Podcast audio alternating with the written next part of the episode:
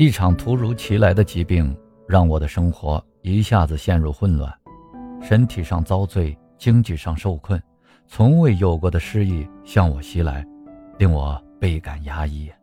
那些日子，我每天机械的吃饭睡觉，靠刷手机麻痹自己，打发时间，对什么都提不起兴趣。一个朋友见到我的状态，连连摇头，他言辞切切地说：“思想上的疙瘩一时解不开不要紧。”但你总得把眼前的事做好啊！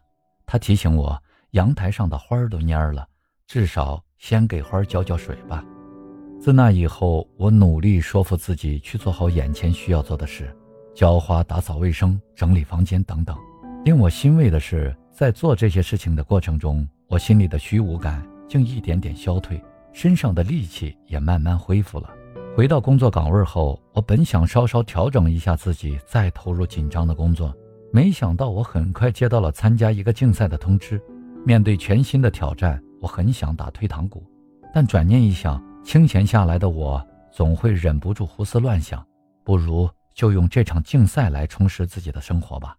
以前我从未接触过类似的竞赛，难度大，可借鉴的经验少，还需要几名队员明确分工，通力合作，所以我只好硬着头皮在网上搜索有关信息。利用业余时间集中学习讨论，分组模拟竞赛。忙碌的日子过得很快，回头看时，我曾以为的那些难题似乎已经没那么可怕了，日子也多了几分色彩和生气。许多人都有过这样的经历吧，在人生的某一段旅程，觉得日子过得异常艰难，感觉看不到希望。身处这样的境遇中，让人不由得对生活失去了热情。我认识一个姑娘。失恋以后，觉得整个世界都崩塌了。他本来在一家企业当库管员，失恋以后，整日以泪洗面，消沉度日，工作心不在焉，以致在发货出库的时候出了差错，给企业造成了损失。不久，他就收到了公司的辞退信。失恋又失业，人生的双重打击让他感到无比痛苦和煎熬。身处困境中，难免会心烦意乱，情绪低落。可如果任由这种状态持续，只会加重心理负担，陷入越来越深的沼泽。遇到困难时，也许在一段时间内，我们总感觉自己意志消沉、茫然无措。此时，不妨先努力要求自己做好眼前的事，干好手头的活。也许就在你踏实做事的过程中，转机就一点点显现出来了。把当下的事情处理好，就是对困难最好的回击，对自己最大的负责。看过这样一句话：每个人的生命中，都有最艰难的那一年，但也正是那一年，让我们的人生变得坚定而辽阔。现实生活中，不乏有人在失意和低迷的时候，放任自己沮丧消沉、无所事事。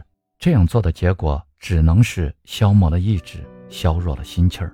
对不同的人而言，难过的时间也许不尽相同，但无论如何。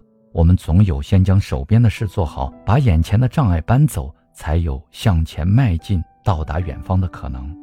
当你埋下头去投入那些必须做和应该做的事情，内心的力量和身上的干劲儿也会渐渐回归，带你走出困境。即便暂时找不到从困境中突围的办法，也请认认真真的做好眼前具体而细微的小事。攻克难题、提振精神的解药。永远藏在实实在在的行动中，感觉艰难的时候，一步一步往前走吧。将来的某一天，当你能够云淡风轻地回忆这段往事，一定会感谢那个在困顿失意中仍然俯首做好眼前事的自己。